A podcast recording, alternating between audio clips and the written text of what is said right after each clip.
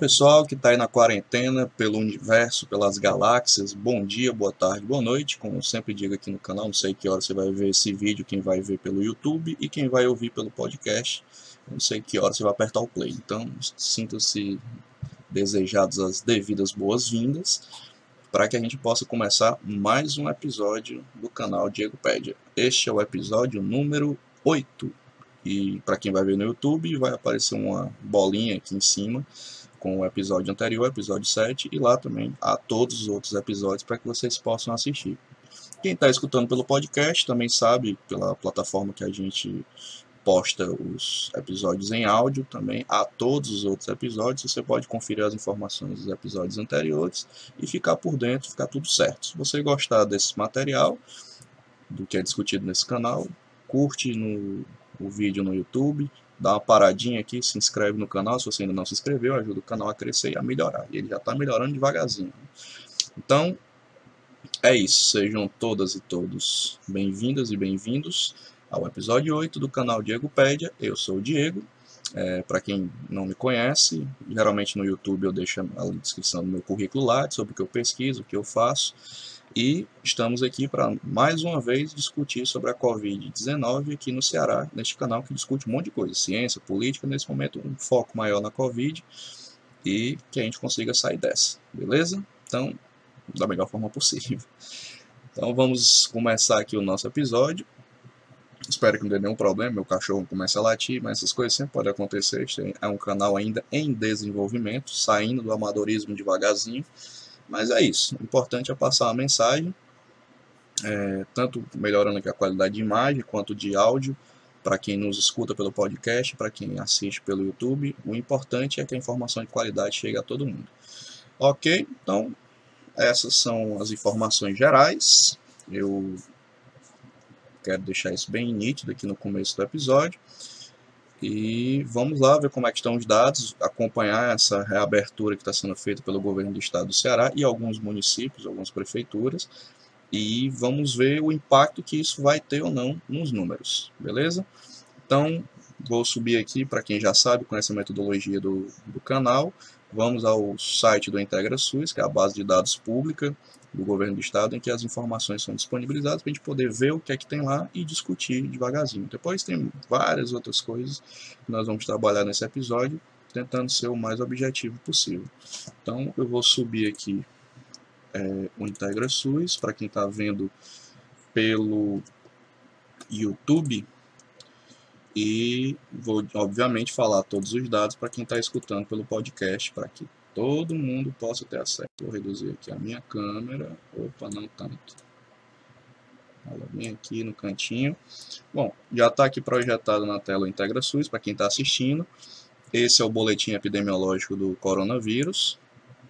E a ideia é que a gente possa passar pelaquela mesma sequência de dados que rotineiramente a gente discute no canal. Então, vamos lá. Primeira coisa a se saber é o número de casos, como é que estamos. Esse episódio está sendo gravado agora no dia 21 de junho, está acabando o mês de junho. É, Para quem está na quarentena mais rígida, né, que também é o meu caso, tá, que mais de três meses, né, mais de 90 dias dentro de casa saindo só para o essencial, mas é isso. Né? A ideia é que agora no final desse primeiro semestre, início do próximo, as quarentenas devem ser mais afrouxadas, né? tanto a liberação de atividades econômicas quanto das próprias pessoas irem para a rua tentar resolver alguma coisa da vida. Sempre com a devida proteção, uso de máscara, álcool em gel e tudo mais, mas é um desafio como a gente já discutiu aqui nos episódios anteriores. Esse desafio continua vivo, mas vamos tentar ver a partir de hoje é provável que essa semana que está entrando, a partir do dia 22 e o início do mês de julho, vão ser termômetros interessantes sobre o impacto dessa primeira abertura que está ocorrendo aqui no estado do Ceará. Pois bem, boletim epidemiológico aberto, vamos aqui. O filtro sempre é aquele mesmo, né? casos confirmados e óbitos, você pode fazer o filtro que achar interessante aqui no IntegraSUS. No, na descrição do canal fica lá o link do, do IntegraSUS para que você, cidadão, você pesquisador, você que é curioso sobre o tema do estado do Ceará ou de outros estados, possa ter acesso a esses dados, certo? E para quem está escutando pelo podcast, eu vou narrar todos eles, né, para a gente possa ficar ciente. Então aqui, ó, última atualização, data de hoje, 25 do 6, às 2h29, 14h29. Esse episódio está sendo gravado aqui no finalzinho da tarde, para o início da noite, então talvez mude alguma coisinha à noite, né? Então, só para deixar registrado qual é o perfil de corte de data e de horário que eu estou lendo esses dados.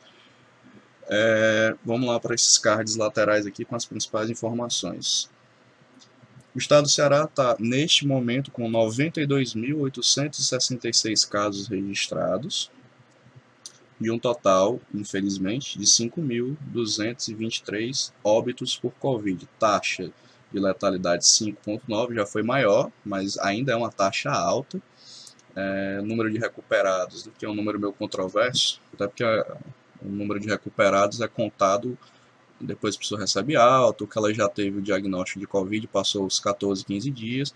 Não se tem muita notícia que as pessoas são testadas depois, né, porque é uma carência de testes, então esse número é, é até um pouco discutível, mas é o número que tem o oficial, 69.277 pessoas recuperadas. E uma notícia boa é que nas últimas 24 horas ainda não foi registrado nenhum óbito. Né? Isso é uma conquista muito importante para quem está nessa luta contra a Covid. Aqui nos municípios, é, Fortaleza ainda lidera o número de casos, 32.854, 3.110 óbitos. Depois consegue a tendência daquele mapa que eu mostrava nos episódios anteriores, um mapa que eu alimentava sobre a incidência, né, como aumentando os casos em uma certa onda que começou pela região metropolitana e se espalhou muito rápido, depois foi para os municípios polos do estado e foi crescendo em velocidades diferentes, mas está mais ou menos dentro da mesma tendência. Primeiro Sobral, é o segundo município maior número de casos do estado, 5.112 e 192 óbitos. Depois vem Calcaia, na região metropolitana de Fortaleza, 3.273, 258 óbitos e Maracanaú com 3.153, 199 óbitos. Aí depois vem Quixadá, no Sertão Central, é, São Gonçalo do Amarante, Itapipoca, Camusim, aí distribui, né, entre várias regiões do estado, são os principais é, nesse ranking né, de, de casos confirmados e óbitos, são os 10 primeiros municípios. Segue a tendência do que a gente já vem discutindo aqui nesse canal, desde ali do segundo, terceiro episódio, você pode dar uma resgatada neles e olhar a incidência daquele mapinha, né, que eu chamo colorido com o estado e a quantidade de municípios que ia ficando de azul para vermelho na quantidade de casos em que se espalhava. Nesse mapa aqui do IntegraSUS é possível ver mais ou menos isso. Fortaleza, esse vermelho mais vivo aqui, né, que é a quantidade maior de casos, e se espalhando aqui muito pela região norte, né, como você pode notar, e aqui na região central também uma certa concentração e aqui do lado do Vale do Jaguaribe. A grande incógnita sempre foi a região do Cariri, né, porque era previsto um número de casos muito maior do que se tinha, é, provavelmente sob notificação muito alta, demora para receber resultado de exames, vários motivos, e agora é que a região do Cariri está explodindo é, o número de casos tardiamente em relação aos outros municípios, e por essa razão que Fortaleza está porque Fortaleza está numa outra tendência, uma tendência de estabilização, ainda de certa discussão né, se estabilizou ou não o número de casos, para começar a descida agora em julho, início de agosto, quem sabe, né? E Sobral segue com a curva crescente, muito alta, né? É, e Juazeiro também. Então, as notícias do decreto de ontem, de hoje, é, estabelecem que lá esses dois municípios, Sobral e Juazeiro, vão ficar em lockdown ou isolamento social rígido, da forma que você achar melhor. Ok? Então vamos lá. O número de exames: 221.445. O estado do Ceará, se não é o que mais testa, é um dos primeiros que mais testa no Brasil. Né? É, vamos ver aqui o detalhamento dos exames. Está aparecendo aqui na tela de quem acompanha pelo YouTube. Eu vou narrar para quem lê, é, desculpa, quem escuta pelo podcast. A maioria dos testes são testes rápidos, né? então existe até uma, algumas limitações do uso do teste rápido, mas é o teste que tem para a maioria dos municípios. Depois vem PCR, teste rápido 145.810, PCR 70.089 e exame de sorologia 5.536 exames realizados até a data de hoje. E muitos casos de investigação, né? 58.439. Então, a pandemia parece que está chegando no pico, só que não exatamente de forma igual. A Fortaleza foi muito saturada no início da pandemia e agora há um horizonte se abrindo de estabilização, mas a gente ainda não sabe o impacto dessa reabertura de fato. Vamos saber em breve quando os novos números chegarem, né, porque o vírus vai circular mais, mais gente circulando, é esperado que se aumente esse número. Mas vamos acompanhar nos próximos episódios se aumenta mesmo. Aqui embaixo, é, no Integra SUS, está mais ou menos na mesma linha do que apresentou-se nos outros episódios. Né? A maior parte da população, somando população autodeclarada parda e, e preta, com 46.525 pardos, população autodeclarada preta 1.590, somando esses dois, aqui você vê que o perfil majoritário é da população negra, da população preta, é, ou, ou autodeclarado pardo, né, é, entre os contaminados, entre as pessoas que foram contaminadas, mudando inclusive o perfil da pandemia, que iniciou no estado do Ceará com a, as classes de poder econômico mais alto, a maior parte deles de população branca, e depois foi migrando para as periferias e também mudando o perfil é, de, de raça etnia é, dos infectados e também dos óbitos. Né? Então, a gente já discutiu brevemente isso nos episódios anteriores, e uma tendência que tem se confirmado também, se verificou nos Estados Unidos. Então, a Covid começou mais ou menos com a classe média elite, e depois pegou em cheio a população mais pobre, a população negra do país, são os dados que estão mostrando. A discussão disso vai ser um debate necessário a ser feito, inclusive, sobre a forma de organização das nossas cidades, as desigualdades e todos os outros problemas que elas existem, porque é, nós ainda temos um contingente gigante de população com acesso a poucos recursos, sem condição de se proteger numa pandemia. Isso ficou nítido com a Covid. Haverá um episódio, inclusive, para discutir todas essas repercussões. Mais para frente, eu espero, inclusive, trazer alguns convidados para poder dialogar isso comigo. Né? Então, são novidades aí dos próximos episódios. Convidados virão. Não sei como eu vou articular isso, mas vou tentar fazer dar certo. O perfil etário continua semelhante, né? então a maioria das pessoas desde o início da pandemia são adultos produtivos, né? idade adulta produtiva, variando entre os 20 de 50 e poucos anos, os idosos e crianças, um número menor que nessa pirâmide etária. E como se vê aqui nesse gráfico, o número de casos está diminuindo e o de óbitos também. Parece que é uma tendência sustentada, mas vamos verificar mais para frente. Aqui outro gráfico que mostra o decréscimo de casos, muito puxado por Fortaleza, que está uma curva tendendo a diminuir. Vamos para frente. Olha aqui aquele meu velho roteirinho. É... Ah, o perfil de óbitos está tá muito semelhante também com o do episódio passado, então por isso que eu pulei, não mostrei esse dado nesse episódio. Vamos agora ao histórico Covid-19 em profissionais do serviço de saúde. Estamos acompanhando o desdobrar desse dado, né?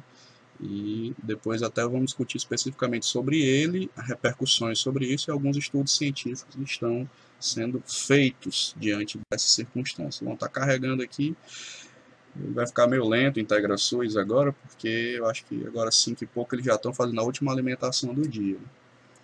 Bom, é, segundo os dados de hoje, é, profissionais de saúde infectados, total de 10.382, a maioria em Fortaleza, com 5.846, nove óbitos, e os outros óbitos foram distribuídos em outras cidades aqui do estado do Ceará.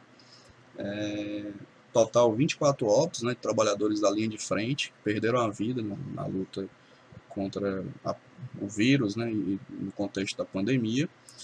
E vamos ver aqui como é que está o perfil de casos e de óbitos, né, permanece o mesmo. Né? Técnicos e auxiliares de enfermagem em primeiro lugar, depois enfermeiros, depois médicos entre os contaminados. Aí tem várias outras profissões que eu não vou ler todas, mas se você quiser acessar o link do IntegraSUS, é, é facinho de achar esse dado. Óbitos, o que muda é que técnicos e auxiliares continuam em primeiro lugar, ou seja, a base da, da escala de, de, assistência, depois vem médico, depois enfermeiro. Então, morreram mais médicos do que enfermeiros, diferença discreta, mas se percebe aqui. Perfil etário, mais ou menos semelhante ao perfil geral da população. É, outra coisa que se nota é que o índice de mulheres, profissionais mulheres falecidas é muito maior do que o de homens. Né? Isso é um dado, como eu disse no episódio anterior, que tem que ser melhor debatido, tem que ser discutido com calma.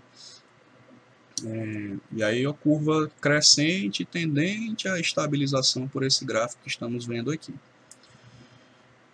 Certinho. Então, isso aqui já foi. Então, tinha aqui na nossa lista.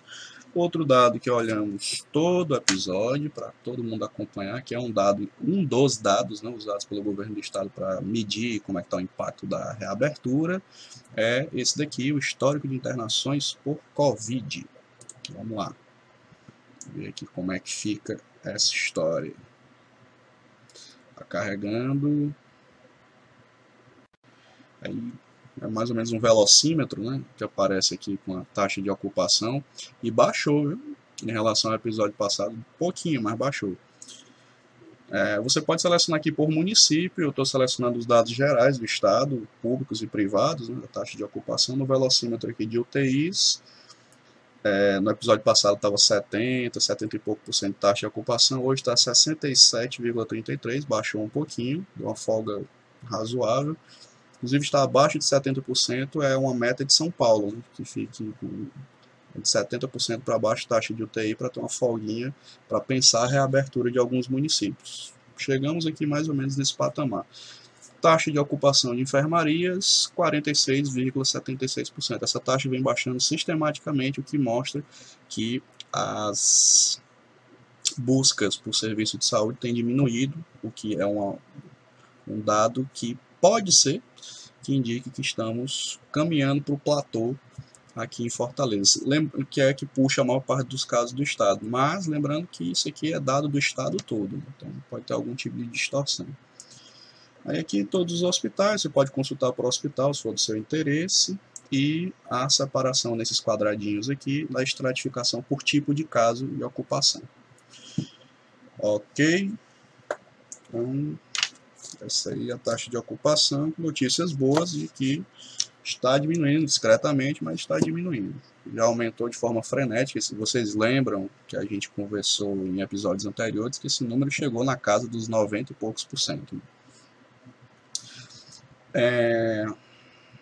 Vamos ver aqui o que mais, ver se tem alguma coisa no IntegraSUS.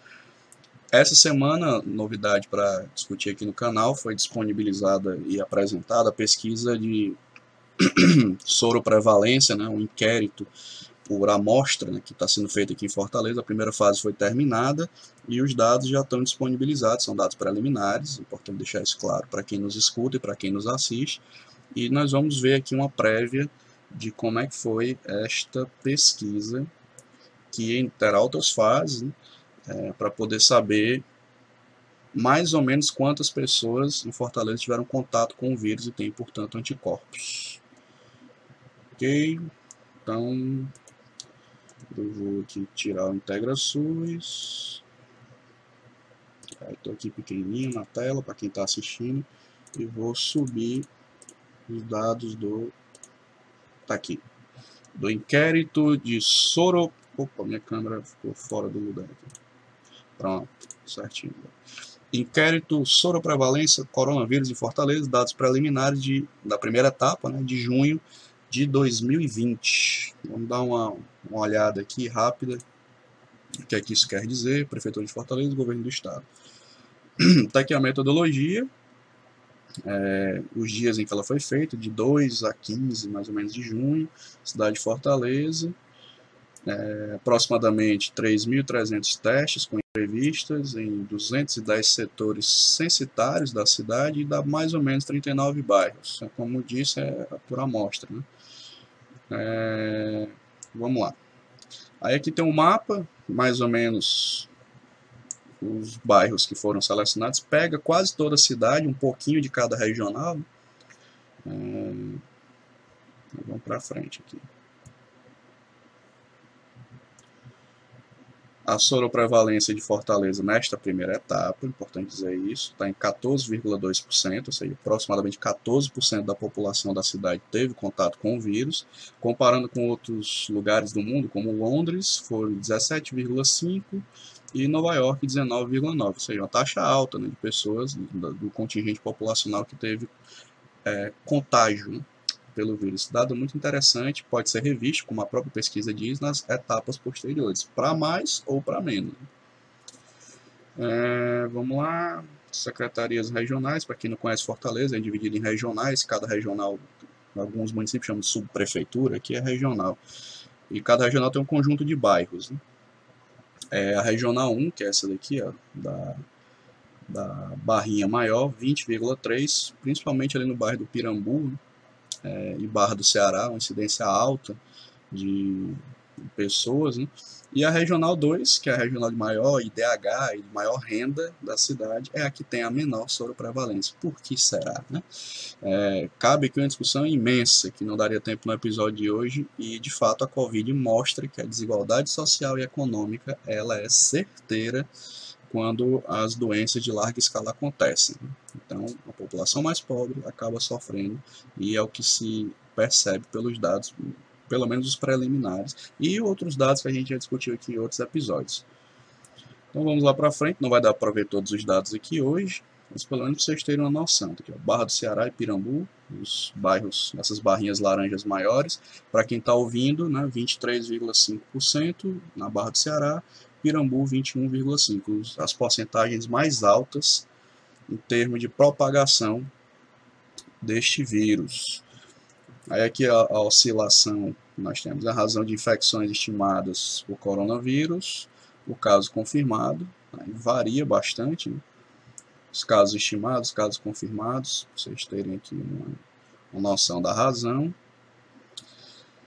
É, dos casos confirmados né, entre homens e mulheres ficou mais ou menos balanceado, que essas barrinhas menores aqui, 13,4, 14,6, 13,4 masculino, 14,6 feminino. Então tem um erro de digitação aqui do pessoal, para quem está vendo. Né? Esse dado aqui, passar para frente.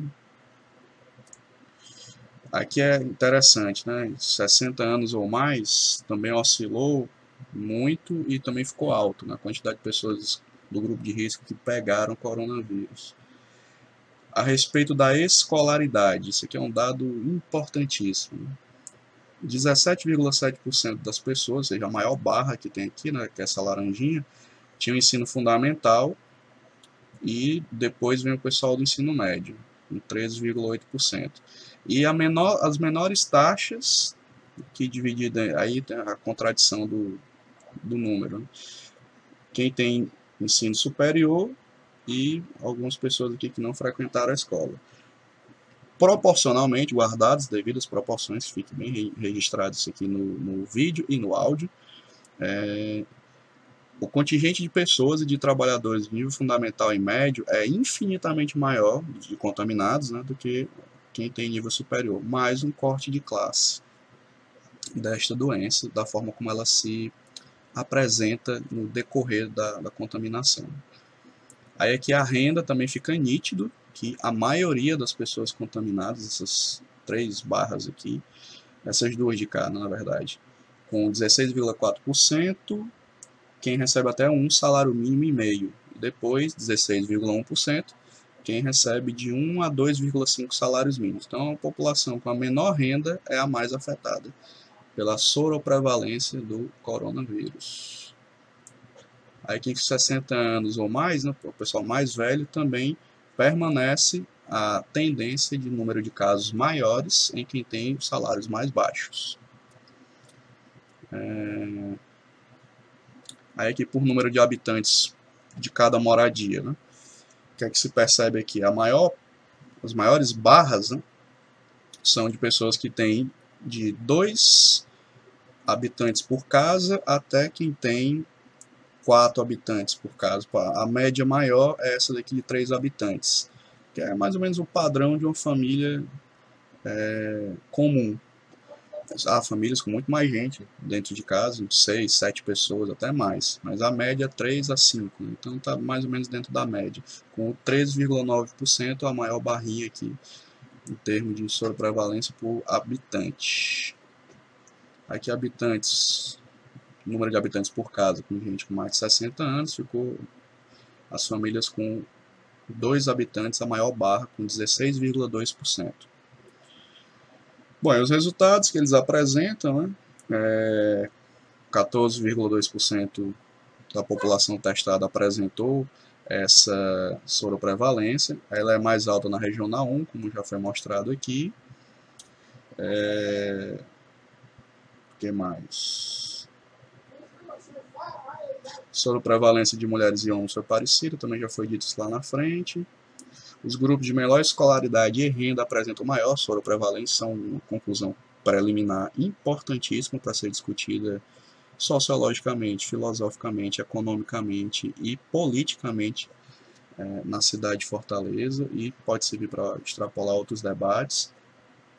Tendência de aumento da soroprevalência com aumento da faixa etária, que é aquela faixa que a gente sempre costuma, passando dos 20 indo até os 50 e pouco, e quem tem mais de 60 também. É... Limitações do estudo, o, é, o teste sorológico rápido, né? é, o teste rápido ele tem seus problemas, ele ajuda muito, mas ele pode dar muito falso positivo e falso negativo. E é isso. Então, essa primeira são dados, como vocês podem ver e ouvir, né? Quem está ouvindo pelo podcast, muito importantes e vamos acompanhar o desdobramento desses dados nas próximas fases da pesquisa, assim que elas saírem, a gente divulga aqui no canal para vocês terem acesso. É, se eu puder disponibilizar, eu vou verificar se eu posso, né, o material aqui não é meu. Se eu puder disponibilizar o link, aí eu disponibilizo lá no, na descrição do canal. Ok? Então, vamos acompanhar agora a outra fase que aí sempre se comenta aqui no canal, que é os dados de mobilidade, para ver como é que está o índice de isolamento social no estado do Ceará. Então eu vou aqui é, subir aqui esses dados da mobilidade do Google, que a gente mostra aqui todo o episódio e vou pronto, aqui apareceu na tela para quem está assistindo. E para quem está nos ouvindo eu vou narrar os principais dados. Vamos lá, dados mobilidades do Google. Google Mobilidade. Tá aqui a data foi do dia 14 de junho, acho que domingo passado, né, que eu estava gravando outro episódio, eles atualizaram. Dados do Brasil, a redução de mobilidade continua com 57% para varejo e lazer, mercados e farmácia menos 12% e parques menos 59%. Esses números já foram menos 70%, menos 73%, então baixou muito. Né? Significa que o Brasil está com dificuldade de manter isolamento pelo conjunto dos estados, por várias razões que também já conversamos aqui. Inclusive, uma atuação descoordenada desastrosa do Ministério da Saúde para tentar articular com as secretarias estaduais. E há vários outros motivos, também daria para conversar horas sobre isso. E quando for o caso, a gente faz um episódio fatiado só sobre essas problemáticas. Bom, tá aqui os dados, vamos para o Ceará, que é o que nos interessa neste canal. Aí aqui tem de todos os estados, vocês já sabem disso, né? um dado público. Bahia, Ceará. Pronto. Houve uma redução acumulada né? de menos 64% para varejo e lazer. Essa taxa já foi bem melhor. Então, está caindo o isolamento social de forma brusca, inclusive, nesses últimos... Há, há de se perceber que isso era um fenômeno esperado, né? porque a, o anúncio de qualquer reabertura já faz com que muita gente saia de casa sem necessidade. E isso aconteceu, como foi mostrado no episódio passado, por meio das reportagens no Maranhão, aqui no Ceará e em vários outros lugares, São Paulo também. É, em relação aí ao uso do transporte público, a redução ainda está boa, pouca gente usando transporte público, acho que de fato só para quem está precisando ir trabalhar, na média, né, menos 55%. É, aqui é uma redução de 6% de quem precisa ir ao trabalho, ou seja, ainda tem pouca gente no trabalho, até porque muita gente também perdeu o emprego, não há mais trabalho para ir. Redução, o número mais alto nós chamamos de redução de mobilidade é a ida de parques, de fato, tem pessoas que estão indo para parques, né, fazer corridas e tal, mas ainda não é a maioria da população. E a maior parte ainda continua em casa, embora os números estão caindo substancialmente para ser uma situação preocupante. Mas vamos ver né, qual é o impacto que isso vai ter. A Covid nunca tem impacto imediato, né? sempre de duas semanas e meia para frente que a gente sabe o que é que acontece. Estamos caminhando para o encerramento deste episódio de hoje e sempre tem dica, né? Que dicas bacanas para você poder se informar, você que é pesquisador, você que é profissional de saúde, das outras áreas, você que é uma pessoa curiosa e quer saber sobre as coisas, sempre procura indicar é, referências com a linguagem mais acessível possível para que todo mundo possa entender. E a dica de hoje é um conjunto de cartilhas bem simples, né? embora é, as coisas sejam simples, elas não são simplistas, são muito bem feitas, têm informações interessantes, são as cartilhas da Escola de Saúde Pública aqui do Ceará que tratam da saúde mental. Todo episódio estou tentando trazer também dicas aqui onde você pode conseguir informação de qualidade sobre saúde mental e a de hoje são essas cartilhas. Então eu vou subir aqui para mostrar a vocês. Tá bem aqui. Aqui é o inquérito, prevalência, pronto. Esse aqui é o site da escola de saúde, desculpa, do coronavírus.ceará.gov.br, você pode acessar, e tem uma seção lá chamada Cartilha sobre Saúde Mental. Nós temos aqui seis cartilhas sobre os mais variados temas, e são materiais muito, muito bacanas. Eu vou ler aqui só para vocês verem quais são as cartilhas. A primeira discute o estigma e preconceito no contexto é, da Covid, muito, muito legal. Vou, vou, abrir aqui só como referência e vou ler as outras. Né? Oh, perdão, essa que eu li é o volume 2. O volume 1 um é Orientações sobre como manejar o estresse e ansiedade no contexto do coronavírus. O volume 3 é Saúde mental na rotina dos profissionais de saúde.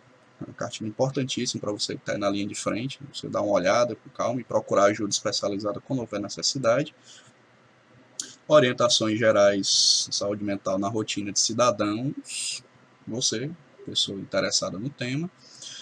É, uso de álcool e outras drogas na pandemia, o volume 5, e ao que saiu mais recente, o volume 6, é sobre atividades físicas no isolamento social. Portanto, temas muito bacanas que eu recomendo que vocês dêem uma olhada. Eu vou abrir aqui um PDF só para fins de exemplo, né? para quem está assistindo. É, essa aqui é a cartilha azul, né? Estigma e preconceito na Covid.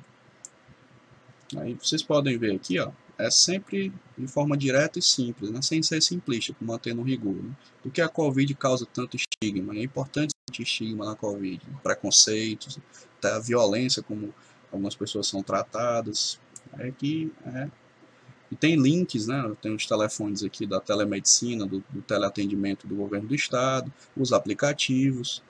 Então, mitos e verdades e coisas do tipo que você pode dar uma olhada com muita calma, tá? Aí aqui tem a autoria, né? Os autores lá responsáveis pelo projeto técnico dessa cartilha. E aí mais uma dica para você. Eu vou deixar o link desse site aqui no, na descrição do YouTube, mas não é difícil. Né? Vou inclusive falar aqui para quem está ouvindo o podcast, é coronavírus.ceará, tudo sem acento, tudo minúsculo, .gov.br barra cartilha sobre saúde mental. Ok? Então, tá aí mais essa dica. Vamos aqui caminhando para o encerramento deste ilustre programa. Eu vou aqui aumentar a minha câmera, reposicioná-la aqui no lugar certinho. E é isso. Bom, essas foram as informações do oitavo episódio do canal Diego Pede. Agradeço bastante a quem está acompanhando o trabalho do canal, ajudando o canal a crescer, curtindo os vídeos, compartilhando os vídeos, se inscrevendo no canal.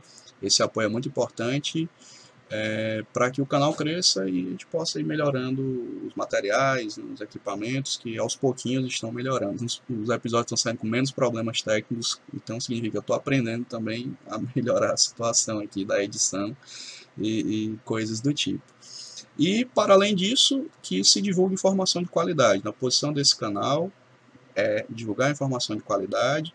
Caso eu tenha divulgado alguma informação imprecisa ou errada, eu corrijo no episódio posterior, como já disse nos episódios que sempre eu faço essa fala aqui no final dizendo isso. Né? Estamos abertos a discussões construtivas, não vamos bater boca com ninguém na internet. É, todos os canais possíveis eu estou divulgando o, o, canal Diego Pede no meu Instagram, no Facebook, no Twitter. Se quiser seguir lá e acompanhar as outras discussões, as outras bobagens que eu também publico lá para poder rir e ter humor na vida, sinta-se à vontade. E quem está ouvindo a gente pelo podcast também pode é, curtir o, o episódio, caso você tenha gostado, e compartilhar por todas as outras mídias que você acha interessante. Então é isso. Se você também tiver alguma sugestão de tema, quiser mandar lá nos comentários, fique à vontade, estamos super abertos a essas propostas. No mais é isso. Fiquem em casa, se cuidem, cuide da sua saúde mental, tente manter uma rotina minimamente organizada, trabalhar na hora do trabalho, se divertir quando tiver a oportunidade de fazer também. E acho que é isso. Então, um abraço virtual para todo mundo. Até mais e até o próximo episódio. Tchau, tchau.